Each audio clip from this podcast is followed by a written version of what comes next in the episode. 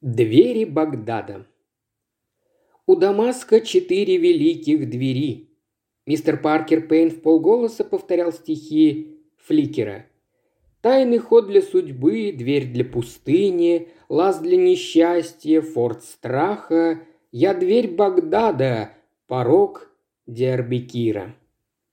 Он ходил по улицам Дамаска перед отелем Ориенталь, и вдруг взгляд его упал на один из огромных пульмановских автобусов, который должен был на следующий день вести туристов через пустыню в Багдад. И снова пришли на память строки Фликера. «Не проходи здесь, о караван, но если пройдешь, храни молчание. Ты ощутил безмолвие, потому что птицы мертвы, однако кто-то щебечет, как птица. Проходи, о караван судьбы, караван смерти». Поразительный контраст – Некогда дверь Багдада и в самом деле нередко вела к смерти, так как караваны должны были пересечь пустыню длиной 800 километров, и путешествие длилось месяцами.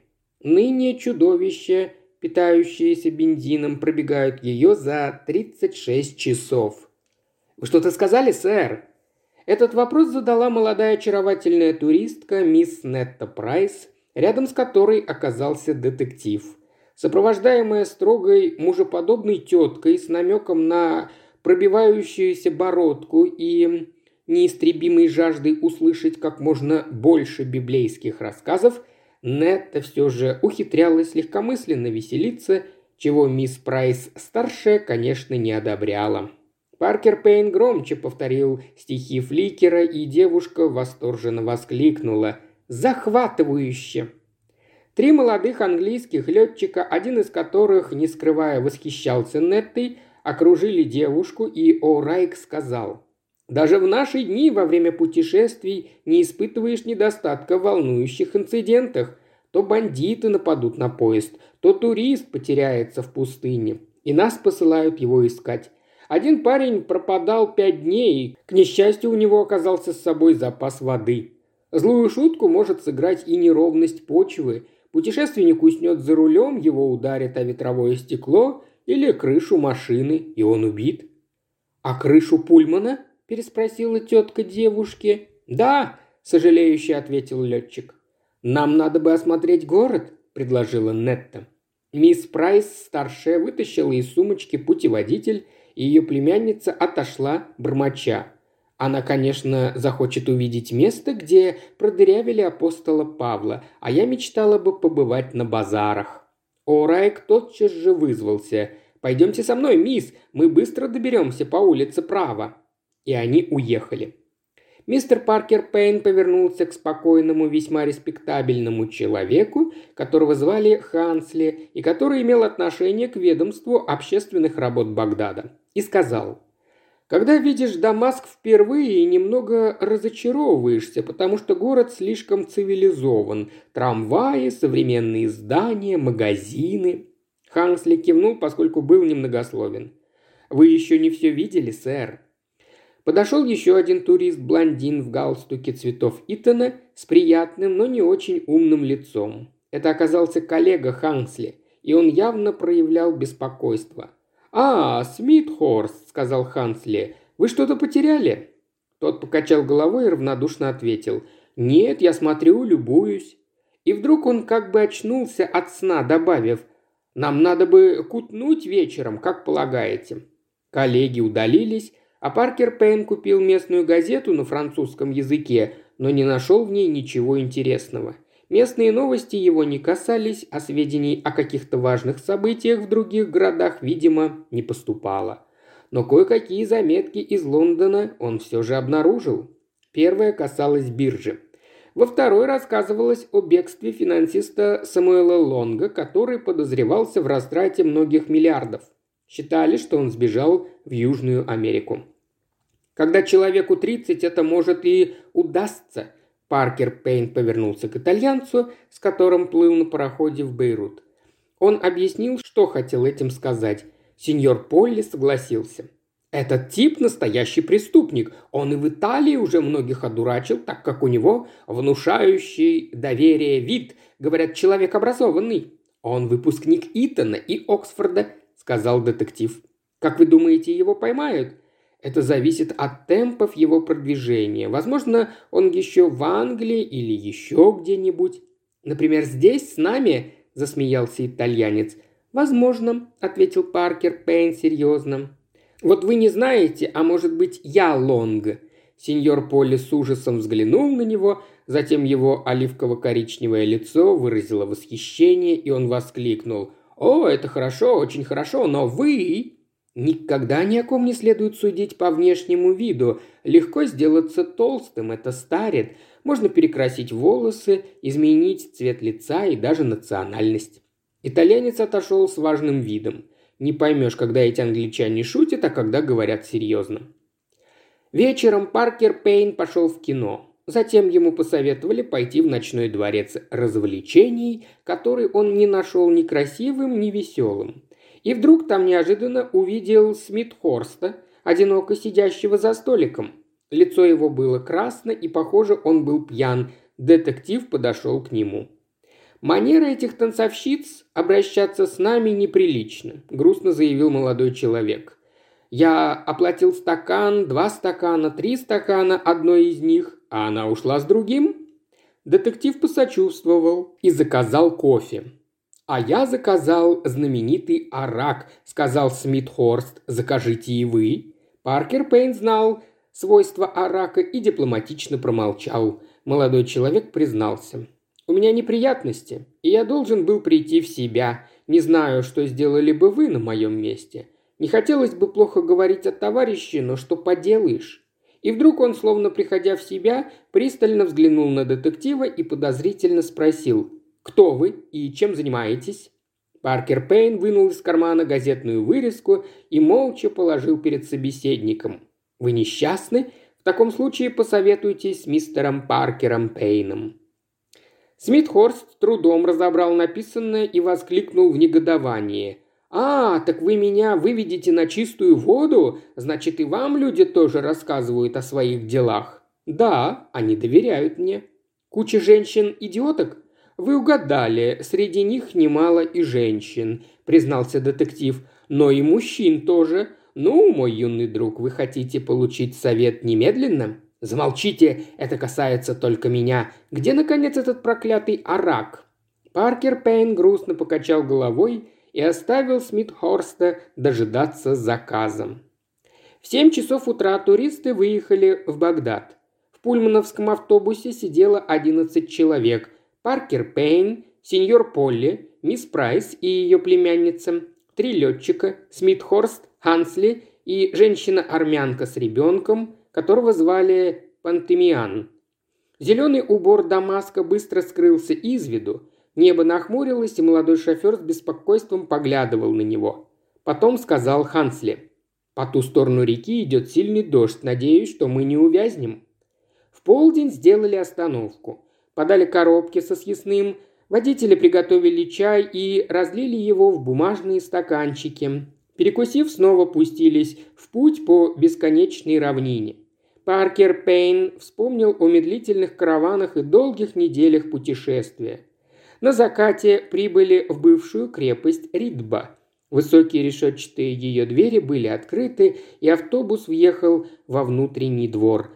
«Потрясающе!» – восхитилась Нетта и немедленно пожелала прогуляться.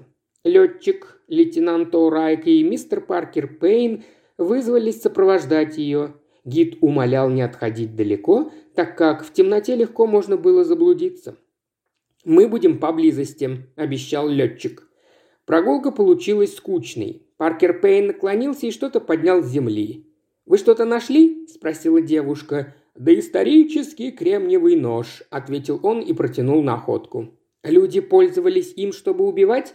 «Нет, но, конечно, могли бы и его использовать как орудие убийства. Намерение, знаете ли, иногда важнее, чем оружие, так как оружие всегда можно найти». Стало темнеть, и они быстро вернулись в форт.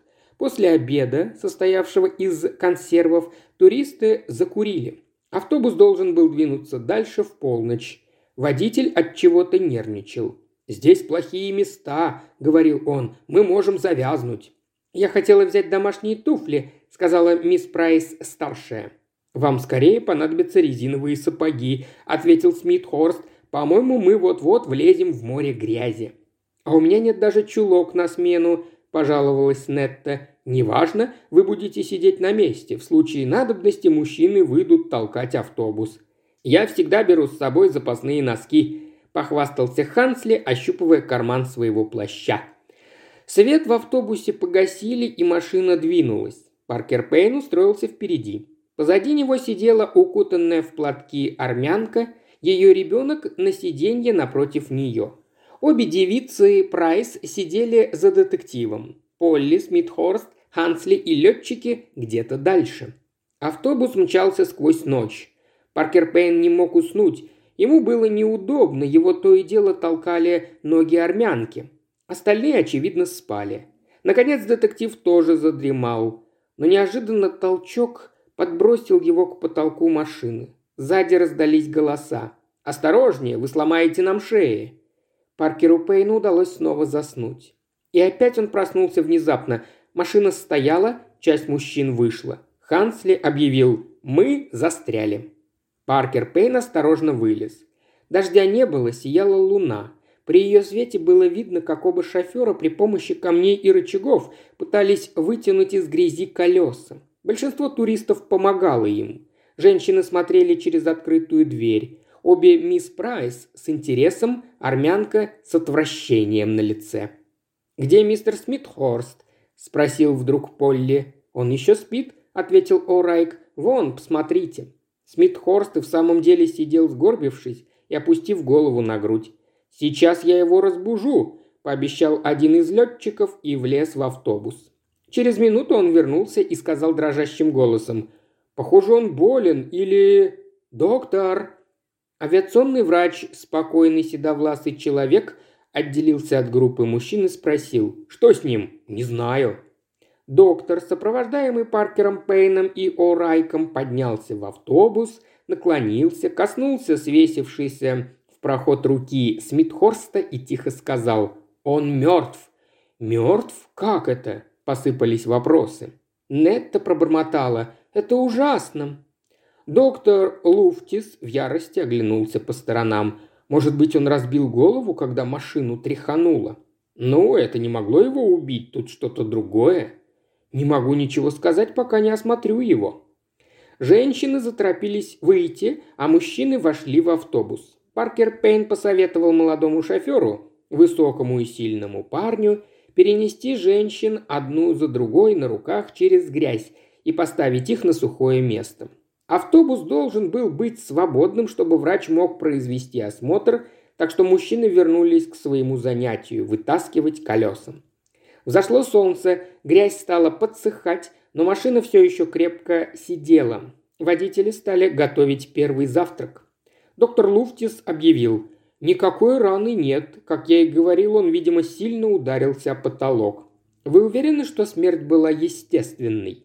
Тон Паркера Пейна заставил врача быстро взглянуть на него. «Может быть, и еще одно объяснение», – ответил он, как бы извиняясь. «Какое?» «Что его стукнули сзади мешком с песком». «Это маловероятно», – сказал Вильямсон. Третий летчик, молодой с лицом Херувима. Никто не мог этого сделать так, чтобы мы не заметили. А если мы в этот момент спали, настаивал врач, убийца не мог быть в этом абсолютно уверен. Вставая с места и подходя к Смитхорсту, он мог кого-нибудь разбудить?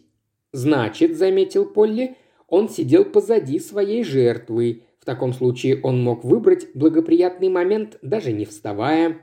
«Кто сидел на этом месте?» – спросил доктор. Орек тотчас же возразил. «Об этом нечего и думать, там сидел Хансли, лучший друг Смитхорста». Возникло неловкое молчание. Его нарушил Паркер Пейн. «Я думаю, у лейтенанта Вильямсона есть что сказать нам». «Мне, сэр? Я...» «Говорите, дружище», – посоветовал Орайк, – «не стесняйтесь». «Это сущие пустяки». «Давайте». «Просто я слышал обрывок разговора во дворе, в Ридбе. Я вошел в автобус, чтобы взять сигареты. По другую сторону автобуса разговаривали двое. Один из них был Смит Хорст. Он сказал... Молодой офицер замялся. «Ну-ну, друг, продолжайте же». Он сказал, что не хотел бы выдавать товарища и, видимо, был в отчаянии. Потом добавил, «Я буду молчать до Багдада, но не минутой позже. Тебе нужно скрыться как можно скорее». «А кто был тот другой?» «Не знаю, сэр, клянусь. Уже стемнело, а он произнес только одно или два слова, которых я не расслышал. «Кто из вас хорошо знал Смитхорста?» «Думаю», – медленно сказал О'Райк, – «что слово «товарищ» могло относиться только к Хансли. Я почти не знал Смитхорста. Вильямсон прибыл недавно, доктор Луфтис тоже. Вряд ли они когда-либо встречались с несчастным». Оба офицера закивали. «А вы, Полли?» Я впервые увидел его, когда пересекал с ним Ливан, возвращаясь в Бейрут. Паркер Пейн сказал, «Я могу добавить всего лишь одну деталь». И он передал свой разговор со Смитхорстом в Дамаске, добавив, «Может быть, кто-нибудь вспомнит какие-то детали?» Врач кашлянул. «Возможно, это не имеет отношения к делу, но...» Я слышал, как Смитхорст говорил Хансли, вы не можете отрицать, что в вашем ведомстве есть утечка информации. Когда это было сказано? Вчера утром, как раз перед тем, как мы уехали из Дамаска. Я подумал, что это относится к их работе. Я не подозревал. Как интересно, сказал итальянец. Мало-помалу собираются доказательства. Вы говорили о мешке с песком, доктор, сказал Паркер Пейн. Такое легко сделать? Песку кругом сколько угодно – сказал Луфтис, набирая горсть. «Можно набить им носок», – неуверенно подсказал О'Райк. «И получится что-то вроде дубинки». Всем вдруг вспомнили слова Хансли, сказанные недавно. «У меня всегда есть запасные носки». После продолжительного молчания вспомнил Паркер Пейн. «Доктор Луфтис, носки мистера Хансли как будто лежат в кармане его плаща, там, в автобусе». Все взгляды обратились к человеку, ходившему взад и вперед на некотором расстоянии от автобуса. С того момента, как обнаружили труп, Хансли держался в стороне, и все с пониманием отнеслись к его желанию уединиться, ведь он был дружен со Смитхорстом. Паркер Пейн обратился к Луфтису. «Не сходите ли вы за ними, доктор?» Тот нерешительно промямлил. «Не хотелось бы, это будет выглядеть непорядочно». «Тут особый случай», – заметил детектив. «Мы здесь застряли, и нам нужно как можно скорее узнать правду. Если вы принесете нам эти носки, мы будем уверены». Луфтис пошел, а Паркер Пейн отвел Полли в сторону. «Вы сидели напротив Смитхорста через проход?» «Да». «Кто-нибудь проходил по нему?» «Только старая мисс. Она ходила в туалет». «Она твердо держалась на ногах?» «Не очень, потому что машину трясло». «И никого другого вы не видели?» «Нет». Итальянец пристально посмотрел на детектива и спросил. «Кто вы такой, сэр? И почему ведете это расследование? Вы же не военный?» «Но у меня большой опыт в таких делах». «Вы много путешествовали?» «Нет, я долго сидел в кабинете». Вернулся Луфтис, неся носки. Паркер Пейн взял их и тщательно осмотрел. В одном из них было немного влажного песку. Детектив глубоко вздохнул и объявил «Теперь я знаю виновного». Все глаза обратились к одиноко гуляющему человеку. «Не могу ли я взглянуть на тело?» – спросил Паркер Пейн. В сопровождении врача он подошел к тому месту, где лежал покрытый брезентом Смитхорст. Луфтис откинул брезент. «Тут нечего смотреть». Паркер Пейн взглянул на яркий галстук мертвого. «Итак», – сказал детектив, он учился в Итоне. Доктор казался удивленным, и удивление его усилилось, когда Паркер Пейн задал вопрос. «Что вы знаете о молодом Вильямсоне?» «Ничего. Я встретился с ним в Бейруте, приехав из Египта. А почему вы спрашиваете?» Из-за его показаний человека могут повесить. Надо быть осторожнее с такими вещами. Паркер Пейн продолжал осматривать воротничок и галстук мертвого. Расстегнув воротничок, он воскликнул «Смотрите!». На задней его части виднелось небольшое кровавое пятно, и детектив склонился ниже, чтобы осмотреть шею. «Этого человека не ударили, доктор. Ему прокололи основание черепа. Вот, взгляните, тут маленькая ранка». А я ничего не заметил. «У вас просто сложилось предвзятое мнение», – ответил Паркер Пейн. Вы думали об ударе по голове, поэтому не обратили внимания на эту ранку. Точный удар каким-то инструментом с острым концом вызвал мгновенную смерть. Жертва даже не вскрикнула. Вы имеете в виду стилет, предполагаете, что Полли? В умах граждан итальянцы и стилеты неразлучны. Смотрите, к нам приближается машина. На горизонте показался туристический кар. О'Райк подошел к беседующим и сказал, «Отлично, дамы могут пересесть в эту машину». «А убийца?» – спросил Паркер Пейн. «Вы говорите о Хансле?» «Нет, я знаю, что он невиновен». «Вы знаете? Откуда?» В его носке был песок. Летчик был ошеломлен, а детектив продолжал. «По-видимому, мои слова покажутся вам нелогичными, мой мальчик, но это не так. Смитхорста не ударили, а закололи». Он помолчал немного, а потом продолжил. «Вспомните мой разговор с ним в кафе. Меня поразила одна фраза. Когда я сказал, что люди поверяют мне свои тайны, он спросил, «И вам тоже?» Это не кажется вам странным? Скорее всего, речь шла не об утечке информации по их ведомству, а о махинациях Самуэля Лонга. Луфтис вздрогнул, а О'Райк пробормотал «Может быть». Я, шутя, высказал предположение, что бежавший Самуэль Лонг мог оказаться среди нас. Допустим, что так и произошло. Ну, это невозможно. Почему? Что известно о туристах, кроме того, что есть в их паспортах и справках, которые они себе достали. Действительно ли я Паркер Пейн? Сеньор Полли настоящий итальянец? А что думать о мужеподобной мисс Прайс, нуждающейся в бритве? Но Смитхорст не был знаком с Лонгом. Смитхорст – выпускник Итана, Лонг тоже. Они могли знать друг друга в лицо. Может быть, Смитхорст узнал его в одном из нас. Что он сделал в этом случае? Он не слишком хитер, поэтому забеспокоился. Наконец он решил молчать до Багдада, а там все рассказать. «Значит, вы думаете, что Лонг где-то здесь?» – недоверчиво спросил О'Райк. «В таком случае это итальянец?» Сойти за иностранца, раздобыв паспорт, где была бы указана другая национальность, куда труднее, чем оставаться англичанином», – сказал детектив. «Тогда это мисс Прайс?» – высказал предположение летчик. «Нет, вот он!» И Паркер Пейн положил свою железную руку на плечо соседа, добавив «Это доктор Луфтис, джентльмены, а точнее Самуэль Лонг». «Не может быть!» – вскричал О'Райк. «Луфтис много лет служит в авиации».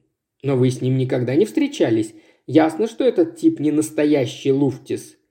Человек, выдававший себя за доктора, тихо сказал. «Вам не откажешь в уме, Паркер Пейн, но как вы догадались?» благодаря вашему наивному утверждению, что смерть Смитхорста наступила в результате удара по голове. О, Райк, сам того не ведая, подал вам эту мысль, когда мы разговаривали еще в Дамаске. Будучи единственным врачом здесь, вы могли надеяться, что ваш диагноз примут на веру. У вас была экипировка Луфтиса и его врачебный чемоданчик. Вы легко могли подобрать нужный инструмент. Вы склонились над своей жертвой, заговорили с ней и убили, продолжая говорить. В автобусе было темно. Кто мог вас заподозрить? Когда же нашли тело, вы высказали свое мнение. Однако оно было принято не так быстро, как вы надеялись.